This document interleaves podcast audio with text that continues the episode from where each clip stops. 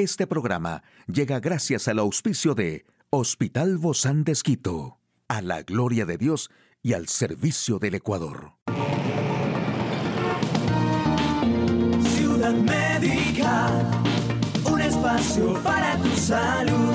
Hola, ¿qué tal? Qué gusto poder acompañarte. Yo soy Ofelia Díaz de Simbaña en este mundo tan apasionante de la salud. ¿Cómo prevenir y eliminar los cálculos de las amígdalas en casa? Bueno, para prevenir y eliminar esto es necesario reforzar los hábitos de higiene oral. Más allá de esto, hay algunos cuidados y remedios naturales que pueden ayudar. Lo importante es intervenir de forma oportuna, ya que su acumulación puede derivar en molestias como el mal aliento o las dificultades para deglutir.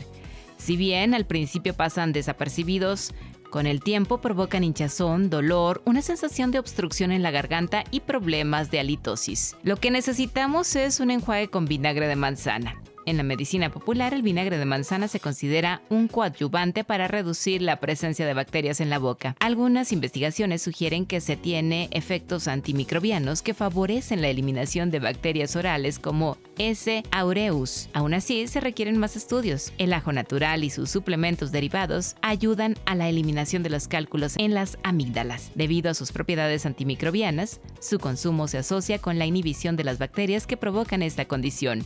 No obstante, hay que considerar que su aroma es fuerte y puede dejar un aliento poco agradable. También se pueden hacer gárgaras con agua salada, pues ayudan a disminuir la hinchazón y la incomodidad ante la presencia de cálculos en las amígdalas.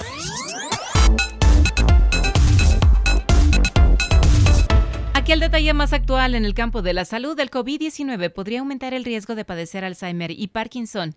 España recibe las primeras vacunas europeas contra la viruela del mono.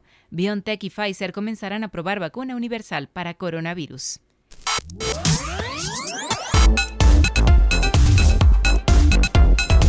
Un estudio realizado en Dinamarca encontró que los pacientes con COVID-19 tienen mayores posibilidades de padecer Alzheimer y Parkinson.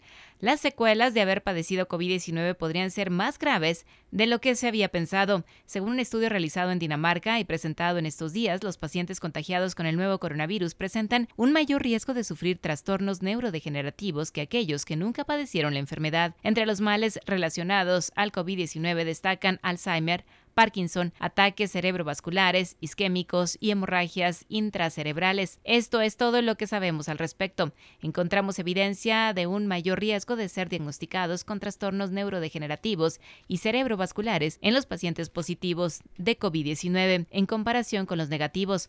Los expertos aseguran que será necesario realizar más estudios o muestreos globales para poder corroborar su teoría. Sin embargo, los datos arrojados hasta el momento dibujan un complicado panorama para quienes se contagiaron durante la pandemia.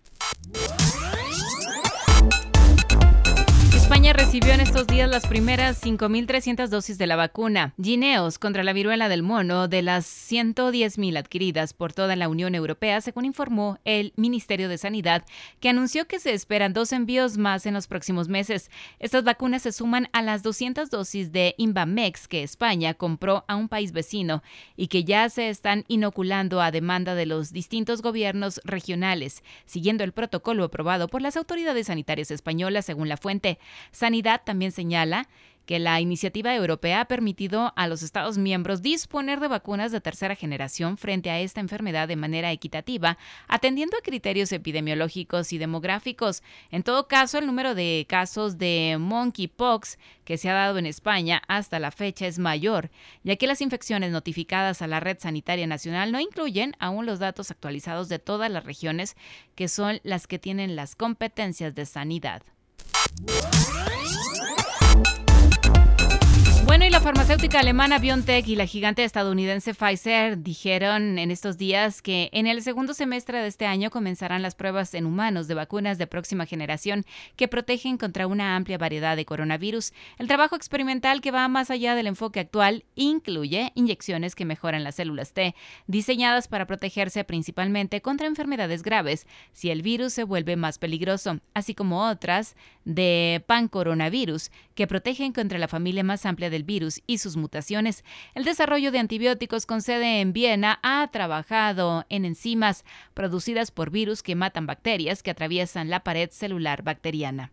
Hoy en Médico Directo hablaremos sobre las estrategias para afrontar el perdón. Así es que yo le recomiendo que en este momento donde usted se encuentre, tome lápiz y papel para poder anotar, quizá recordar esto y hacerlo práctica en nuestro día a día. Una charla amigable con nuestro Hoy recibimos con muchísimo agrado a la doctora Andrea Samaniego.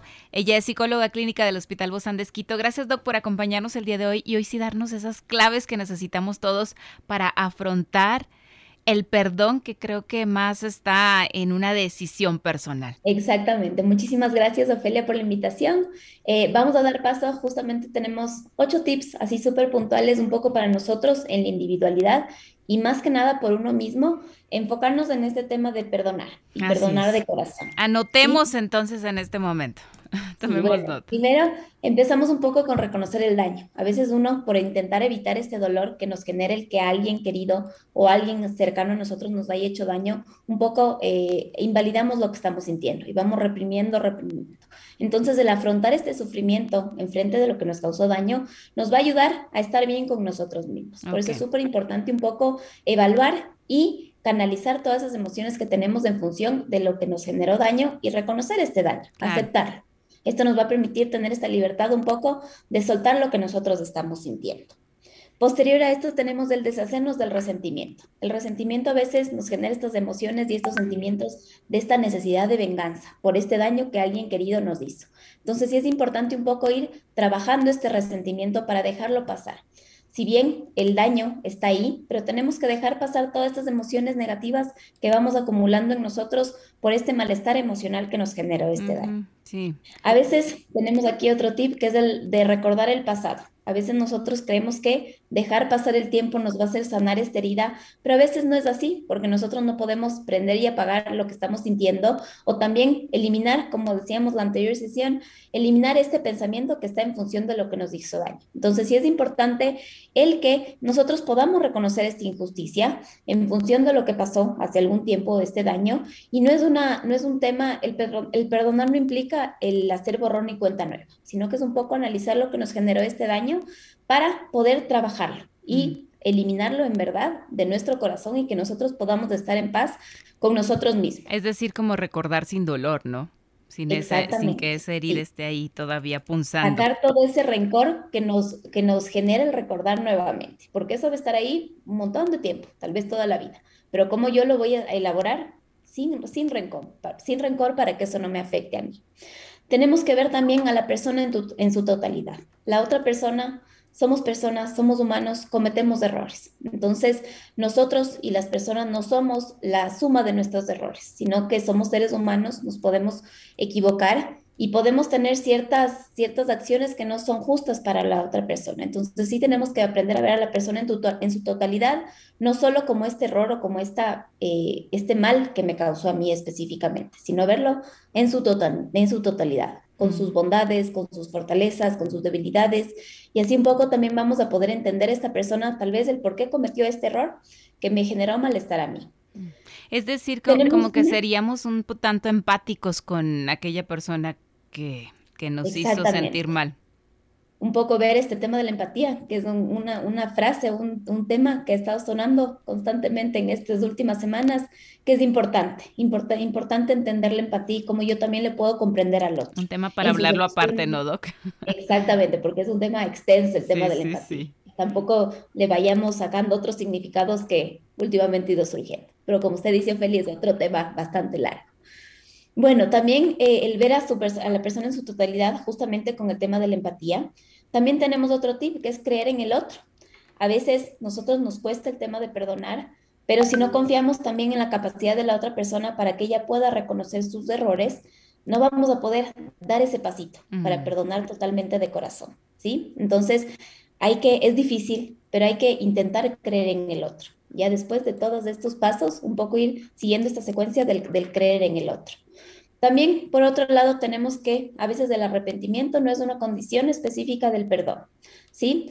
Es conveniente que la otra persona un poco se arrepienta, pero eso a veces escapa de nuestras manos. Entonces tenemos que trabajar un poco en función de lo que yo puedo hacer, en función del perdón y cómo eso también me sana a mí internamente. ¿Sí? Entonces a veces la otra persona tal vez no va a aceptar el error que cometió o no va a haber un arrepentimiento real, pero el trabajo del perdón es también por uno mismo, porque uno se sienta bien. Em, entonces, bueno, eh, a esto va que el arrepentimiento no es una condición tal cual del perdón, ¿sí? También tenemos otra, otra, otra, otra herramienta importante, que es aprender a escuchar. A veces cuando estamos cargados de emociones y cuando tenemos ese malestar emocional porque algo nos causó este malestar, eh, nuestros oídos se nos nublan, nuestra, nuestra mente se nos nubla, entonces se nos hace súper difícil escuchar a la otra persona y escucharnos mm. también a nosotros mismos, ¿sí? Para poder perdonar debemos también un poco conocer los motivos, las razones de nuestro enfado y cómo también la otra persona va a argumentar el haber generado esta equivocación que me generó un mal a mí, ¿sí? Es importante también aquí el tema en, el, en la escucha, el ser empáticos comprender al otro y ser empáticos para también nosotros poder perdonarle y que ese perdón también nos sane a nosotros mismos, en nuestro, en nuestro interior. Cuando no, cuando no somos empáticos, entonces todavía falta, ¿no? Trabajarle ahí. Todavía falta. Y trabajar la empatía también es un tema difícil. A veces uno dice, bueno, sí, yo sí me puse en los zapatos del otro, como se menciona, pero la empatía va mucho más allá de eso. Claro que sí. Es entender realmente y de corazón lo que la otra persona está pensando, está sintiendo, cómo ella vive también una realidad. Pero al final, al final quizá termina sintiéndose culpable eh, el, que fue agredido, ¿no? También por tener esos pensamientos. Exactamente, a veces uno dice, bueno, es algo súper injusto para mí, tal vez yo tuve la culpa. Entonces ahí también volvemos a otro círculo en el cual uno se va hundiendo más. Y eso es importante sacarlo, porque al final nos hace mal a uno mismo. Claro que sí, no está bien. Exactamente. Y como último tip, el no esperar nada a cambio. Uno tiene que obrar en función de lo que yo estoy dando, de la bondad que yo tengo en mi corazón, yo voy a hablar en función de eso. Entonces, no esperar nada, nada, nada a cambio de la otra persona, hoy hablando un poco a modo general, eh, como, como veíamos, las actitudes para perdonar eh, y un buen consejo dentro de esto es no esperar nada a cambio. El perdón sincero no espera una condición. Ahora, ¿no se espera también el perdón de regreso? Se esperaría, sí sería como que el, el escenario ideal. ideal, pero a veces no las, las, cosas no funcionan como uno quisiera y hay ciertas cosas que ya en función de la otra persona nosotros no podemos manejar. ¿sí? Tal vez esa otra persona sí tendría que tener su proceso aparte para también un poco ser y tener esta autocrítica de, bueno, yo también me, me, yo me equivoqué, yo tengo que arrepentirme y también un poco reparar este daño que pude haber hecho. Pero como les decía, eso ya se escapa de, de, de mí.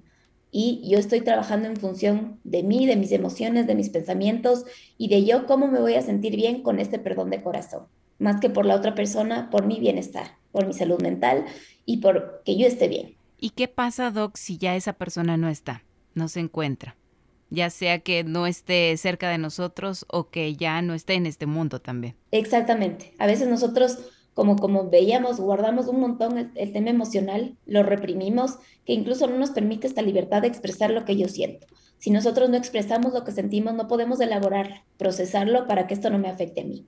Si la persona ya no está, no tenemos con quién un poco hacer esta comparación de, bueno, tú me hiciste este daño, arrepiéntete, y uno va, va a generar este tema del perdón por uno mismo por uno sentirse bien. Y como les decía, por uno tener esta relación sana con uno mismo, que el tema del perdón me genere a mí un crecimiento y esto no me afecta en relaciones futuras, ya sea con una pareja, con compañeros, con amigos, con los hijos, con papás, por eh, sanarnos. En verdad creo que esto de, de, ver al perdón como una terapia para nosotros mismos nos ayuda a todos. Yo creo que aquí no hay excepción de alguien que no lo necesite. Todos lo necesitamos.